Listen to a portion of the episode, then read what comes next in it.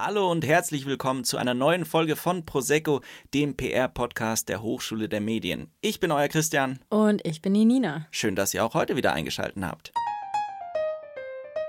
Psychische Erkrankungen sind ja oftmals in der Öffentlichkeit ein bisschen ein Tabuthema oder werden auch gerne mal von den einen oder anderen Seiten belächelt. Vielleicht aber auch nur, weil Menschen nicht genau wissen, wie sie damit eigentlich umgehen sollen.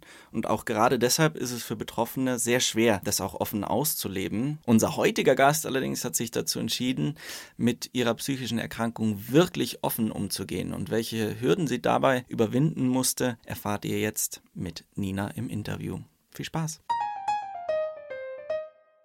So, ich sitze jetzt hier mit Lilly, 22. Sie studiert auch an der HDM und ich werde heute mit ihr über Angststörungen sprechen, denn sie ist von der Krankheit betroffen.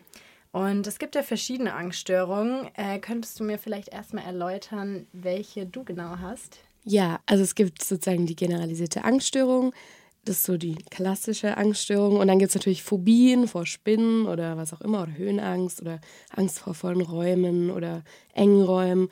Und dann gibt es auch noch sowas wie die Zwangsstörung. Das hatte ich mit früher vor allem. Also es hat sich so die letzten paar Jahre eher so umgewandelt in so eine generelle Angst, so undefiniert, aber nicht mehr die klassische Zwangsstörung. Ja, genau. Das sind so Arten. Ähm, und wann hast du gemerkt, dass sich irgendwie was bei dir verändert? Das ist ja nicht seit Geburt. Nee. Äh, ich weiß noch, dass ich irgendwie mit, ich glaube, ungefähr neun aus dem Urlaub wiederkam, aus dem Sommerurlaub und dann plötzlich so diesen Angstgedanken hatte, so wenn ich jetzt nicht irgendwie für, ich glaube es waren neun Minuten oder so Zähne putze, dann stirbt meine Nachbarin. So, das war so dieser Gedanke. Und es hat sich sehr real angefühlt. Also ich hatte sozusagen das Gefühl, ich kann das jetzt entscheiden sozusagen. Wenn ich das nicht mache, dann passiert was ganz Schlimmes. Und da habe ich natürlich schon gemerkt, dass es kein normaler Gedanke ist. Und bin dann auch sofort zu meiner Mutter und war so, irgendwas stimmt hier nicht, ich habe hier so komische Gedanken. Und ja, die hat mich dann auch gleich zum Kinderpsychiater geschleppt. Und konnte der dir sagen, wie so Angststörungen entstehen oder gab es dazu irgendwie einen Auslöser? Also für mich persönlich habe ich jetzt nie so einen genauen Auslöser festlegen können, der sozusagen in meinem Leben jetzt wäre vorgekommen. Also es gibt natürlich schon ähm, Forschungen, die sozusagen darüber reden, dass natürlich gibt es einen genetischen Faktor, der einen sozusagen vorbestimmt. Natürlich hat man dann auch im Leben sozusagen Faktoren, die dann nochmal dazu führen können, dass es dann eher ausbricht oder eben nicht ausbricht. Also manche Leute kriegen ja auch irgendwie Angststörungen nach einem Trauma traumatischen Erlebnis oder in einer stressigen Situation, nach einer Trennung. Aber es gibt nicht immer zwingend einen klaren Auslöser sozusagen. Und wie bist du dann damit umgegangen, als du gemerkt hast, dass sich etwas in dir verändert, dass du irgendwie ja nicht mehr so ganz normale Gedanken hast? Ich weiß nicht, ich war da noch ziemlich jung, deswegen ich hatte einfach Angst, würde ich mal behaupten. Aber ich war dann sozusagen bei diesem Kinderpsychiater und das hat sich dann ziemlich schnell auch wieder gelegt. Also es ist dann auch wieder verschwunden und dann wieder aufgetaucht mit 14, als ich in einer sehr stressigen Situation war. Das heißt, ich habe an diese Zeit mit neun nicht so viel Erinnerung, wo ich jetzt genau wüsste, wie sich das in dem Moment angefühlt hat, außer dass es sich schlecht angefühlt hat und dass ich weiß, dass ich eben in der Therapie dann gemalt habe irgendwie. So, dann gab es so Anleitungen, ja, jetzt mal mal deine Familie als Tiere oder also so, ich weiß nicht genau, was da die Intention dahinter war, aber ich kann mich an so eine spielerische Therapie Therapie erinnern. Und es scheint auch gut funktioniert zu haben, für den Moment auf jeden Fall. Und wie bist du dann damit umgegangen, gerade in so einem jungen Alter? Hast du das dann irgendwie deinen Freunden erzählt oder? Mm, als ich noch so ganz jung war, habe ich es definitiv niemandem erzählt. Als es dann mit 14 wieder aufgetaucht ist, war es ziemlich offensichtlich, dass irgendwas bei mir nicht stimmt, weil ich einfach, ich glaube, für schon ein paar Monate nicht in der Schule war. Und mir dabei aufgefallen ist, dass unglaublich wenig Leute nachfragen. Also ich glaube, es war so ein bisschen klar, dass Lilly jetzt nicht ein gebrochenes Bein hat oder so. Das war irgendwie allen klar. Und dementsprechend hatten, glaube ich, vor allem meine Freunde auch in dem Alter Angst irgendwie zu fragen, was los ist, was mich, glaube ich, sehr enttäuscht hat damals. Also ich habe eigentlich keine Nachfragen bekommen, was los ist oder was nicht los ist, sondern es war einfach so ein bisschen so verschwiegen irgendwie. Und dann kam ich wieder in die Schule und dann musste man das natürlich bei den Lehrern irgendwie ansprechen und musste irgendwie alles nachschreiben und da gab es auch nicht so wirklich viel Verständnis. Also es war einfach so ein bisschen in die Ecke dieses Thema stellen, nicht mhm. drüber reden und irgendwie so gut wie möglich umgehen, so von allen Seiten irgendwie. Und wie bist du dann damit umgegangen, dass sich irgendwie niemand so wirklich bei dir gemeldet hat oder verständlich gezeigt hat? Also ich würde sagen, in dem Moment habe ich es niemandem nachgetragen. Also ich war jetzt nicht sauer auf irgendwelche Leute. Ich hatte schon die Menschen, mit denen ich darüber reden konnte. Das waren damals meine Eltern oder eben auch eine Therapeutin. Das heißt, ich hatte jetzt nicht so das Bedürfnis, in dem Alter aktiv da mit Freunden jetzt drüber zu reden. Also das ist jetzt natürlich meine eigene Annahme, aber ich war nicht der Meinung, dass sie das verstehen könnten. Aber ich fand es nicht so schlimm in dem Moment, das weiß ich noch. Also ich war jetzt nicht sauer oder irgendwie mhm. traurig. Krass, also ich hätte eher gedacht, dass man in dem Alter dann noch enttäuschter ist irgendwie. Ich glaube, es war mir auch einfach sehr peinlich. War jetzt nicht so der Instinkt, so dass ich da jetzt rausgehen muss und das allen erzählen muss. Das kam dann erst irgendwie später, wo ich so das Gefühl hatte, dass man das irgendwie vielleicht schon mal thematisieren sollte. Aber in dem Moment war ich vielleicht auch froh, dass es einfach so ein bisschen. Also natürlich war es nicht angenehm, dass es irgendwie verschwiegen wurde, aber von mir kam auch nicht die Initiative, das mal anzusprechen, weil ich irgendwie auch froh war, dass irgendwie alle so tun, als ob alles normal ist. Mhm. Ja, in dem Alter kann ich mir das auch sehr schwierig vorstellen. Aber damit wir uns das jetzt vielleicht noch mal ein bisschen besser vorstellen können, wie sieht denn so eine Angststörung dann konkret bei dir aus? Früher war es eine Zwangsstörung. Also bei mir waren es vorrangig Zwangsgedanken. Also eine Zwangsstörung kann entweder Zwangshandlungen oder Zwangsgedanken beinhalten. Was man typisch unter Zwangsstörung sich so vorstellt, ist so Leute, die irgendwie auf vier zählen die ganze Zeit oder sich ständig die Hände waschen, weil sie das Gefühl haben, sie sind verschmutzt irgendwie, aber natürlich nicht verschmutzt sondern es nur so ein Gedanke ist. Und dann gibt es noch so Zwangsgedanken, die meistens halt schlimme Sachen beinhalten, also irgendwie Themen wie Gewalt, Sachen, die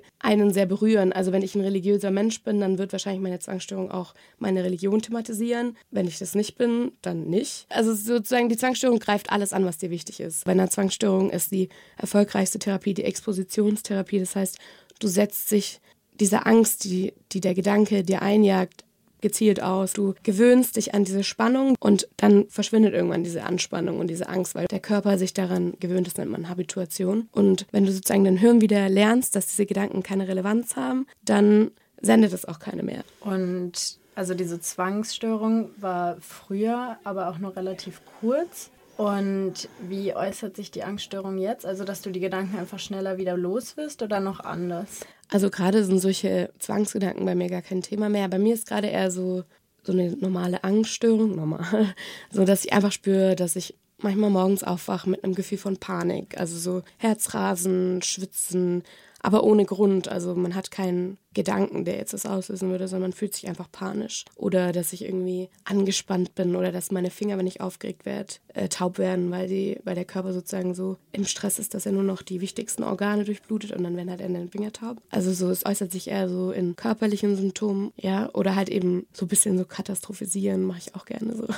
wenn ich mit irgendjemandem streit oder so oder in der WG, dann bin ich immer so, oh mein Gott, gefühlt bin ich dann schon ausgezogen, weil mein Kopf immer so das Schlimmste von allem durchdenkt und das dann irgendwie irgendwie schon damit dann Wege sucht, damit umzugehen. Also es ist einfach so ein bisschen, wie wenn man immer auf Gefahr gepolt ist, also der Körper. Aber nicht sozusagen eine Angst vor Dingen, die normal sind. Also Menschen mit Angststörungen sind nicht unbedingt ängstliche Menschen im Sinne, wie man jetzt Angst vor Höhen, also das sind so typische Phobien, aber ich habe jetzt keine Angst vor Präsentationen oder Angst vor Menschenmengen, mich davor irgendwie zu präsentieren oder so. Es ist eher bei mir so eine generelle Anspannung und so eine Alarmbereitschaft, die irgendwie immer da ist, die ich mir nicht abtrainieren kann. Und wie gehst du dann damit um, wenn so eine Attacke sozusagen kommt?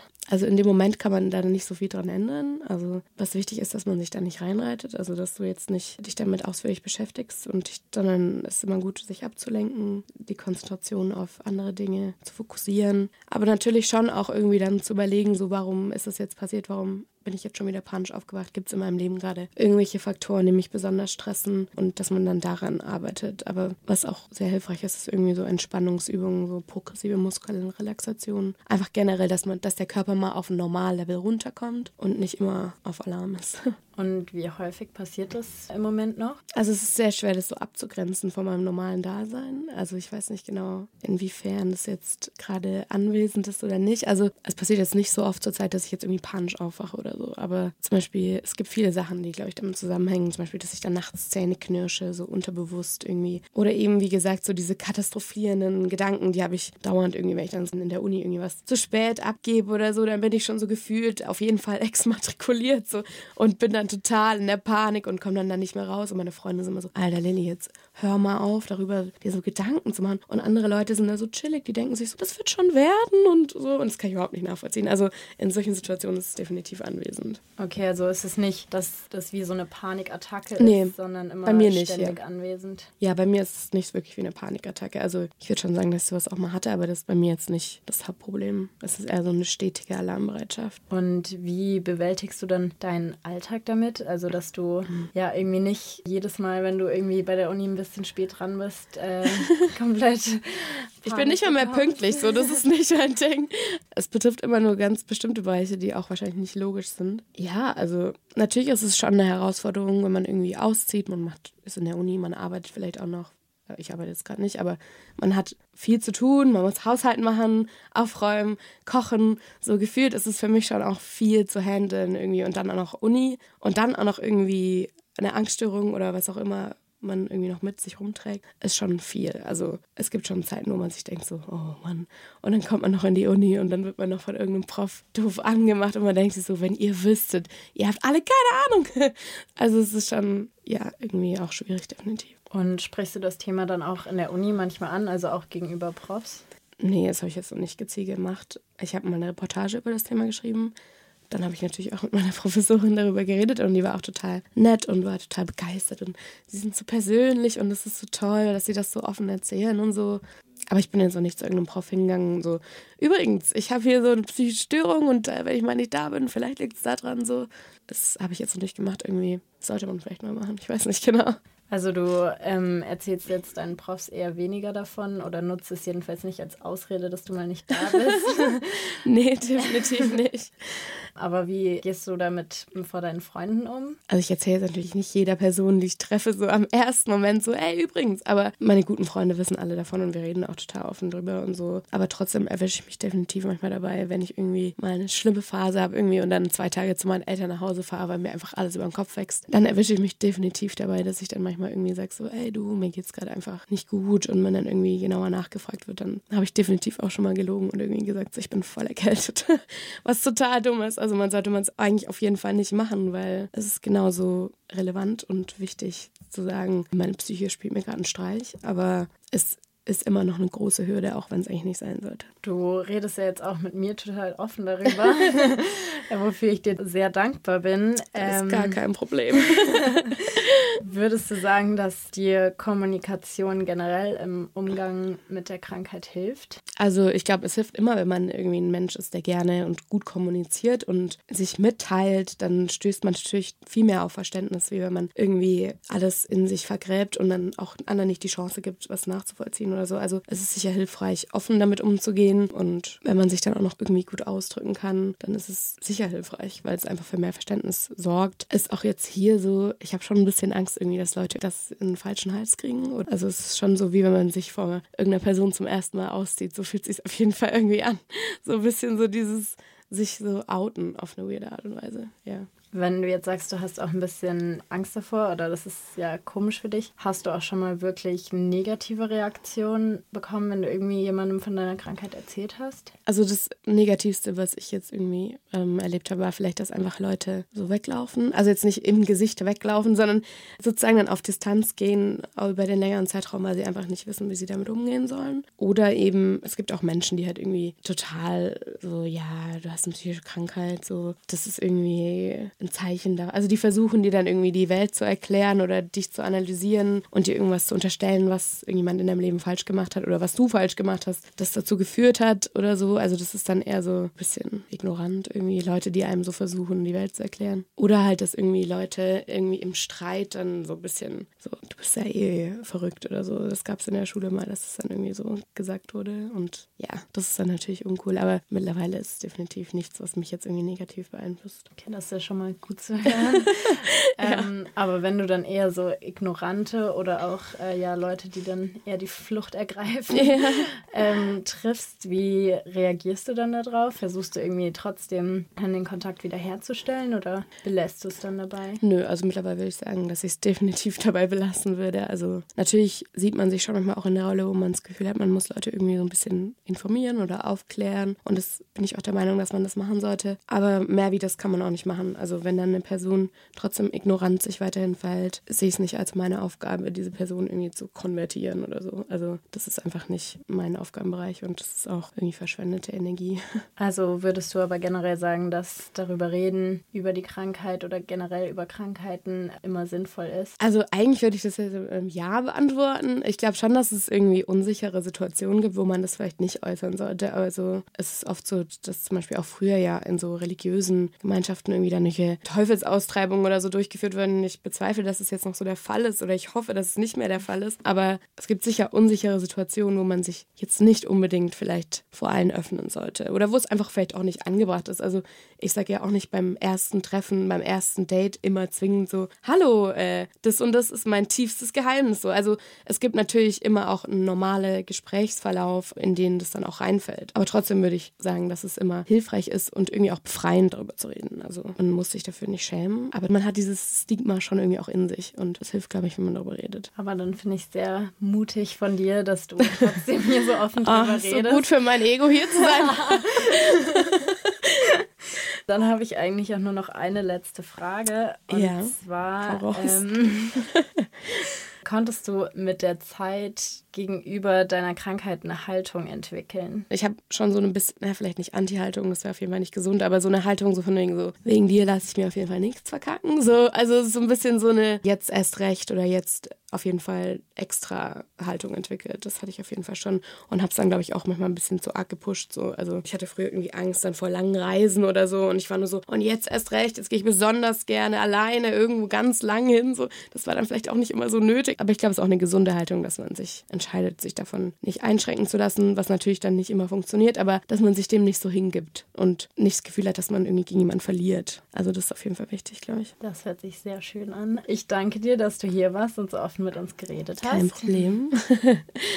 und dann tschüss. Vielen Dank. tschüss.